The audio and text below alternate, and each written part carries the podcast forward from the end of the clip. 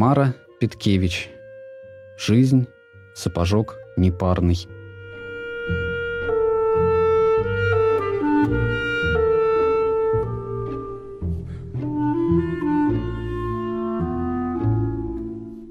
Начало двадцатых. Петроград. Вокруг многое доламывалось, многое только начинало быть. Революция, гражданская война, все, что произошло с устоями общества и убеждениями людей, все это пришлось на пору молодости моих родителей. Отец и мать встретились на фронте во время гражданской войны. Мать, Ефросинья Федоровна Мочеловская, русская, тогда только-только окончила гимназию. Как и многие ее сверстницы, уверовав в революцию, ушла на фронт, где ее определили машинисткой при штабе дивизии, комиссаром которой был мой отец. Отец, Владислав Иосифович, поляк, родился в Риге. Незадолго до Первой мировой войны его взяли в армию. Там, по-видимому, и сформировались его взгляды. Во всяком случае, его приход в революцию был шагом вполне обдуманным. В 1918 году отец стал членом РКПБ. Как они попали в плен к Петлюре, не знаю. Нелюбопытная юность уточнить эти обстоятельства не удосужилась. Запомнила только, что оба были приговорены к расстрелу, но весной в валенках бежали из плена. Знаю также, что на фронте отец был тяжело контужен, а я родилась в 1920-м. В том же году родители переехали в Петроград и поселились в довольно занятном доме.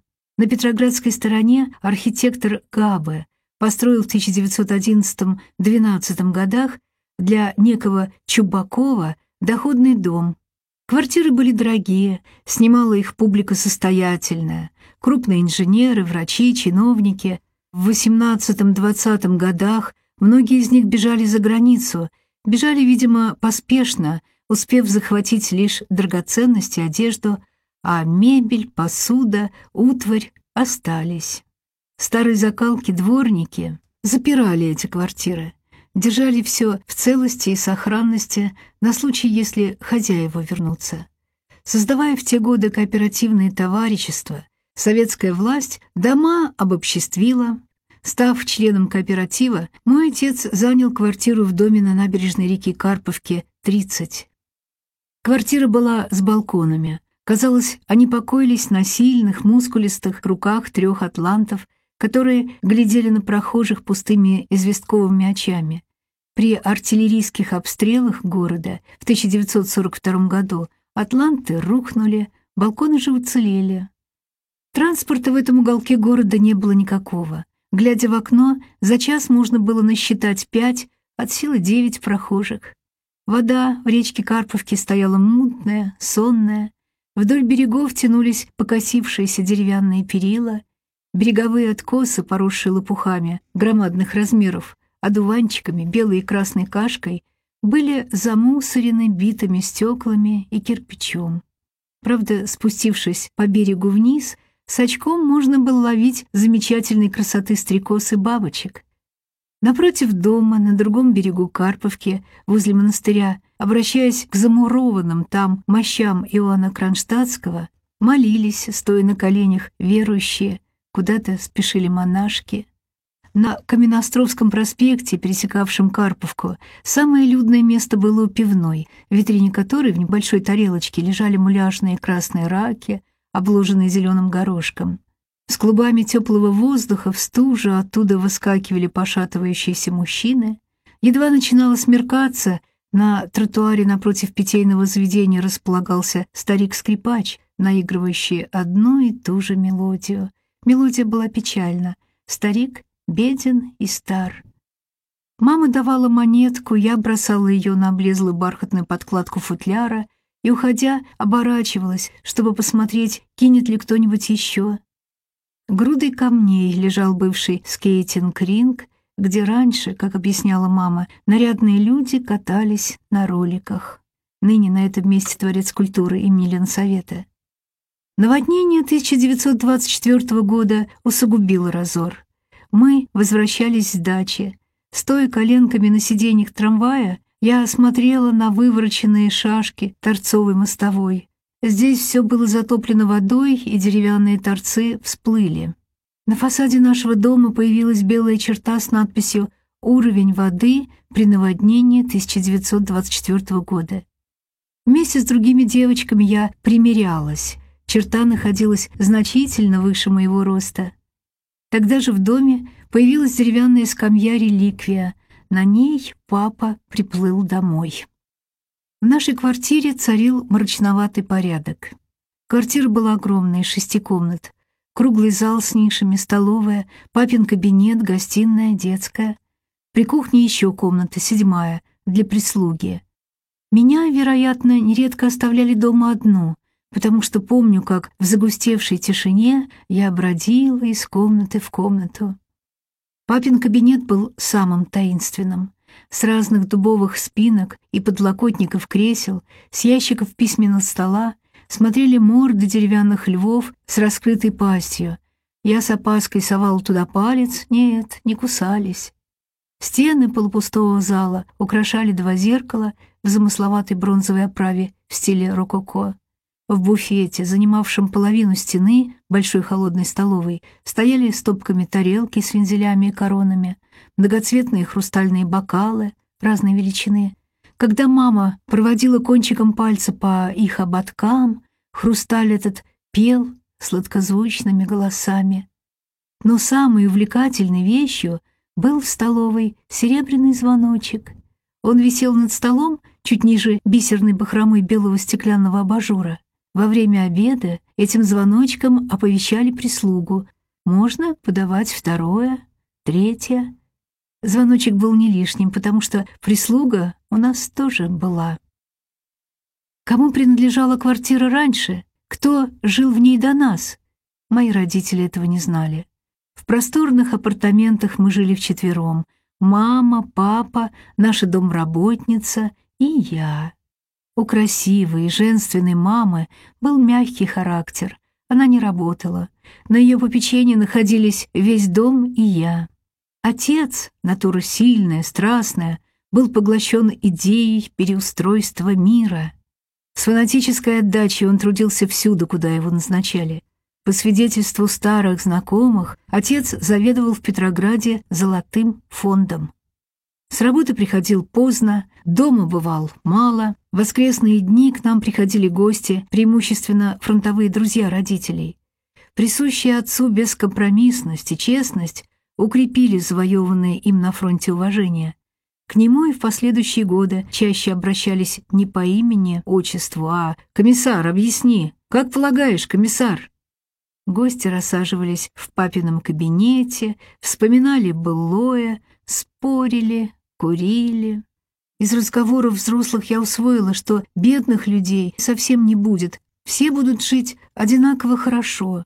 Дома будут строиться по-новому — привезут много земли, на крышах домов посадят цветы и деревья, соорудят бассейны. Хозяйкам не нужно будет готовить обеды, за них это сделают фабрики кухни.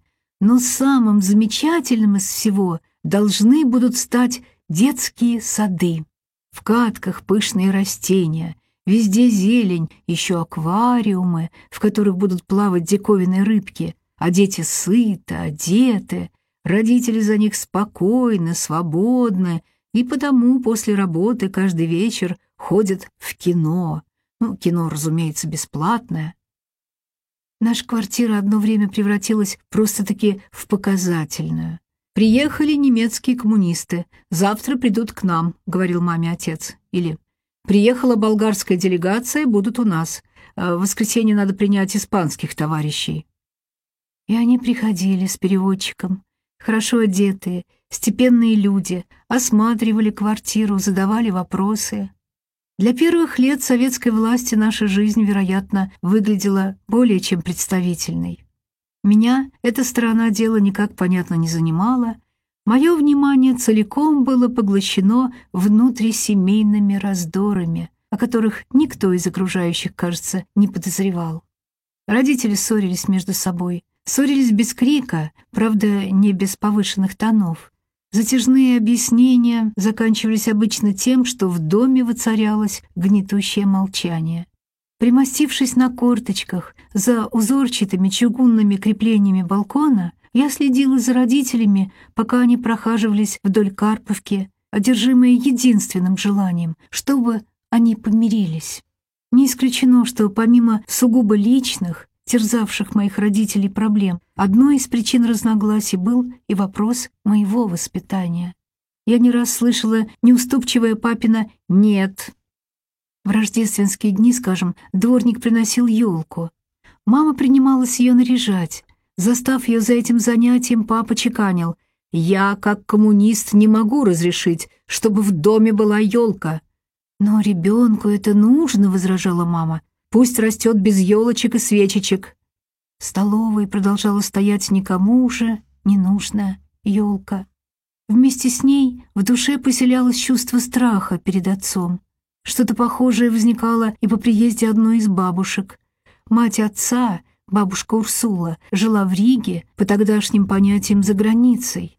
Мамина же мать умерла при родах. Воспитавшую ее тетю мама называла мамой, а я бабушкой Дарьей. Именно с приездом бабушки Дарьи в мою жизнь вошло тепло, прибаутки. Жадностью я впитывала бабушкины сказки про соперничество старого принца Алмаза и юного принца Колокольчика, про кисельные берега и молочные реки, про Золушку, и непритязательным этим сказкам в известном смысле суждено было сыграть спасительную роль. Бабушка Дарья быстро научила меня играть в дурачка и также быстро повела в церковь. Тут и разразился скандал. «Не сметь водить ребенка в церкви!» — разъярился папа. Бабушка невозмутимо шепнула после грозного выговора. «Без Бога-то нельзя. Ходить все равно будем да только потихонечку. Потихонечку усекли. Бабушка уехала. А я начинала понимать, что означают слова «у папы трудный характер». Стоило мне где-нибудь задержаться на станции, рассказывала мама своей подруге об их военном прошлом, как он, никому не разрешая меня позвать, отправлял эшелон, сломя голову догоняла состав, получала нагоняй, да еще какой — от придирок и замечаний не было спасения, говорила мама. Мама признавалась своей приятельнице, как отчаянно боялась крутого комиссара и как была обескуражена, когда он внезапно объяснился ей в любви. Разделяя мамину боязнь и остро ей сопереживая, я в то же время чувствовал себя заинтригованной трудным характером папы. Ему самому, наверное, трудно, рассуждала я, из-под тишка наблюдая за ним и бурно радовалась, когда в нашем доме случались сюрпризные воскресенья. Утром из кухни доносился вкусный запах. Сам папа пек булочки. Они получались пышными и ароматными. Папа преображался, становился неузнаваемым, поддразнивал меня, шутил с мамой. Мама в такие дни сияла, и я страстно хотела, чтобы так было всегда. Когда из Риги приехала бабушка Урсула, Папа сын бережно и любовно, ухаживавший за своей матери, тоже мне очень нравился. Навестившая нас заграничная бабушка только теперь познакомилась с мамой, восхищалась ею. В белоснежной с вышивкой блузке, плессированной юбке мама была очень хороша. Знакомые ее называли Венерой Милоской. Они с папой были красивой парой. Папа тогда носил темно-синюю толстовку с бантом, Вместе с благообразной бабушкой по настоянию отца всю семью запечатлела известная тогда в Петрограде фотография Германа. В Риге оставались сестры отца и младший брат. Я с удовольствием повторяла их имена вслух. Йогася, Леокадия, Виктория, Исидор. Там же жила моя кузина Бенита. Позже родились еще две двоюродные сестры — Вероника и Бригитта. Папа переписывался со своей польской семьей. Если я чувствовал, что папа любит приехавшую бабушку и маму, несмотря на то, что часто с ней ссорится, то понять, как он относится ко мне, было не под силу. Мечтая о детском благоденствии, о великолепии детских садов будущего, мои родители весьма своеобразно занимались мною, Хорошо одевали, Помню красивые банты для волос, белые с голубыми розами платья, подаренное ко дню рождения. Чтобы я была под надзором, однажды в доме появилась даже Бонна. Ярче, чем она сама, запомнилась мебель, с которой она выдворилась в детской. Софа, туалетный столик, ширма, обитая кремовым штофом, на котором были вытканы экзотические цветы и попугаи. Бона, правда, не задержалась. Ее сменила очередная домработница, а в общем я была полностью предоставлена самой себе. Мало что понимая про окружающее, совсем ничего про себя, я познавала мир самостоятельно, дичком. Чувствуя себя отстраненной от непонятно раскаленной жизни родителей, я даже не всегда решалась что-то у них переспросить. «Принеси несколько газет!» — кричала мама из другой комнаты. «А, «А сколько несколько?» — спрашивала я. Мама сердилась. «Ах, упрямая девчонка!» Я знала один, два, десять. Так и не поняв, сколько это несколько, тащила маме все газеты, какие были. «Кто потерял двадцать копеек?» — громко спросила я, откопав однажды во дворе из-под снега монетку. «Я! Мои!» — бросилась девочка дворничихи Гриппа. «На!» «Вот дура какая!» — огорчилась наша домработница. «А почему дура?» — селилась я понять. «А, значит, Гриппа сказала неправду». Самым неумолимым было другое. Добросовестно пытаюсь вспомнить, за что меня наказывали. И никак не могу вспомнить. Что-то в этой точке оплавлено давним элементарным страхом. Знаю, что не воровала, не врала, не ругалась. Носилась по квартире. На улице разбивала коленки. Да, было. Не слушалась? Возможно. Какие-то поводы наверняка были. В спальне родителей на спинке их никелированной кровати висела кожаная, заплетенная в косу плетка. Плетка предназначалась для меня. Когда я оставалась дома одна и трогала ее, она была совсем не страшная — но когда папа ею хлестал меня, о, отец брал ее в руки, принимался меня бичевать, как-то всегда неожиданно, делал это истово, беспощадно. Мои вопли только распаляли его. «Папочка, миленький, не надо! Папочка, миленький! Я больше не буду!» — кричала я, извиваясь в тисках его рук и ног. «Папочка, не бей меня, не бей меня, пожалуйста!» Но папочка угрюмо продолжал меня полосовать. Я начинала сама слышать, как вещу, до повеления закатываясь в плаче. Крик и визг будто отделялись от меня и повисали где-то рядом, а отец стегал и стегал по плечам, по спине и ниже, и по ногам. От порки к порке я училась больше терпеть, меньше кричать и без прежней готовности просила прощения. И впрямь становилась упрямой девчонкой, хотя по-прежнему слепо боялась отца. Если я после очередной экзекуции не выпрашивала прощения, меня ставили еще и в угол. Вечер переходил в ночь, родители ложились спать, гасили свет, слезы и всхлипы глохли. Говорить «папочка, прости» не хочу. Мир плохой и жестокий.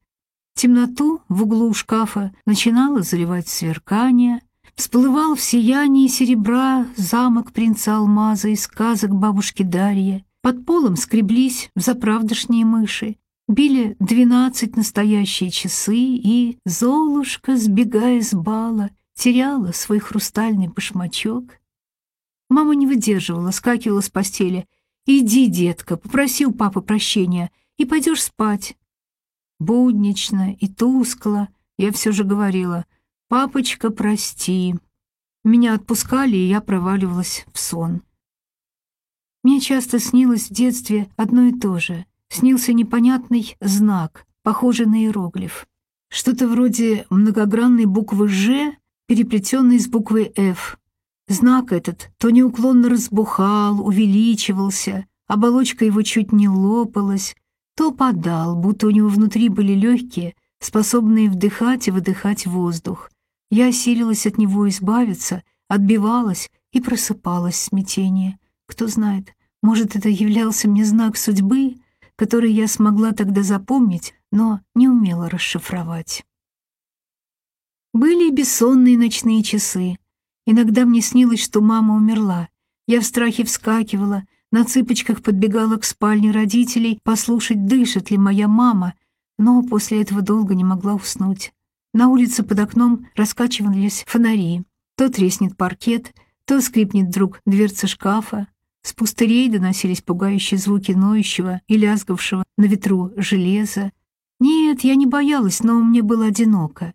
И ночью, скорее, чем днем, я чувствовала, что никому не нужна. Этажом выше в нашем доме жила семья доктора Данскера. Отец — врач, мать — биолог и двое детей, мои ровесники, Лёля и Вова. Иногда брат и сестра приходили играть ко мне. Им нравился наш Аристон, отличавшийся от граммофона тем, что пластинки были из прочного лакированного картона. Чаще же отпрашивалась я. «Мамочка, можно я пойду к Вове и Лёле?» «Не больше, чем на час», — отвечала мама. В квартире Данскеров было мало мебели, до блеска натерт паркет, весь день открыты форточки, на письменном столе их мамы стоял микроскоп. Но меня более всего манила к себе трапеция. Она висела в дверном проеме между двумя комнатами. Поочередно мы учились подтягиваться на руках, что было довольно трудно. Я часто падала, но, перемогая боль, не сдавалась, чтобы не отстать от Вовы. Когда родители Вовы и Лёвы приходили с работы и все усаживались ужинать, отец спрашивал, «Ну, рассказывайте, как у вас прошел день?» Связывая в цепочку значительные и малые события дня, дети отвечали, а я вся обращалась вслух, с удивлением отмечая, что взрослым интересно все детское. «Тетя Мария, за что меня отец не любил?» — отважилась я спросить свою родственницу — будучи уже взрослым и много пережившим человеком. «Как ты не любил?» — пораженно уставилась она на меня. «Отец очень даже любил тебя». «Тогда за что порол?» Я с детства слышала друзей родителей. Таких замечательных людей, как Владислав Иосифович, больше нет. Чувствовала и сама. Папа был не злым человеком. И вряд ли разгадка того, почему он без пощады бил несмышленную еще девчонку, кроется в чем-то однозначном. Скорее всего, это были издержки фронтовой контузии. А может, таким образом избывалась скопившаяся за годы гражданской войны жестокость? Никто этого сейчас уже не объяснит, а мучает это по сию пору. За что? Почему? Не ошибаюсь в одном. Для родителей я была несвоевременным ребенком.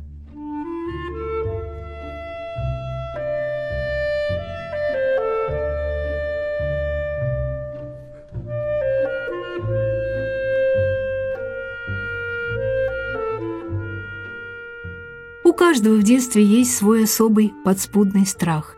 Я боялась приюта. Само это слово вселяло в меня ужас. Как вкопанная я останавливалась, когда из дома напротив выводили парами детей, одетых в серое. Нестеганные серые сатиновые ватники вместо пальто, серые суконные шапки. Смиренным строем шли они в баню или на прогулку. Про приютских детей говорили «сироты». Предела мой страх достиг тогда, когда однажды меня наказывала мама. Чтобы вынуть чашку из буфета, надо придвинуть стул, забраться на него и только тогда достать ее из верхней половины. Но гораздо быстрее пойдет дело, если встать одной коленкой на ключ, который торчит в нижней дверце буфета, тогда можно дотянуться до чашки мигом. Ключ подо мной ломается, я лечу на пол, чашка разбивается в дребезги, мама входит в комнату. «Ты что безобразничаешь?» — кричит она. «Сейчас же вон из дома! Одевайся и марш в приют!» Я не смею верить тому, что слышу. «Вон, в приют!» — не унимается мама, подводит к буфету, отрезает краюшку хлеба и протягивает мне. «Это тебе на первый случай. Одевайся и уходи к приютским». Руки ее властно указывают на дверь. Меня начинает сотрясать дрожь. Я уже не плачу, я, кажется, вою. Разумеется, никто меня никуда не выгнал, но с того момента я перестала верить в безграничность маминой любви, бывшей главной опорой моего существования. Чувство неуверенности, не покидавшее меня затем ни один десяток лет, берет начало где-то здесь. Я, шестилетняя, не умела тогда понять, где кончается мама и начинается женщина со своими горестями и несчастьями, которых у нее было предостаточно.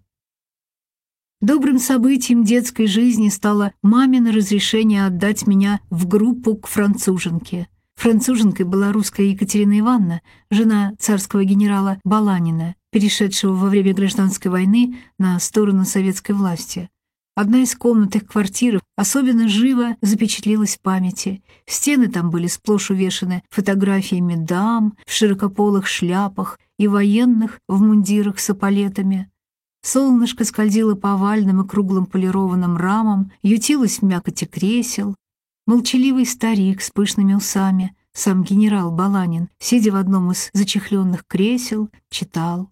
Екатерина Ивановна, седая, с высокой прической, одетая в шерстяную бордовую кофту и длинную черную юбку, учила нас не только французскому языку, мы, 10-11 детей, учились писать, считать, оклеивать цветной бумагой картон и, обматывая его морской травой, изготавливать шкатулки и коробочки.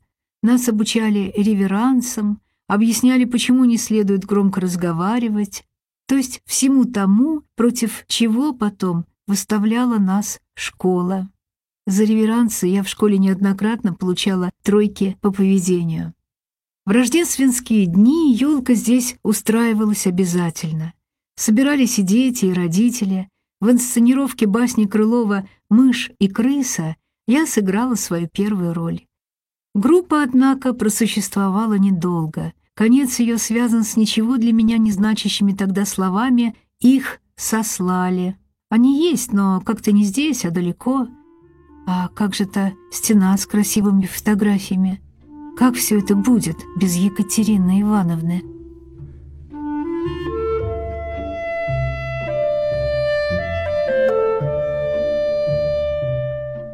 Передачу по страницам книги Тамары Петкевич «Жизнь. Сапожок непарный» подготовила Людмила Зотова. Продолжение следует.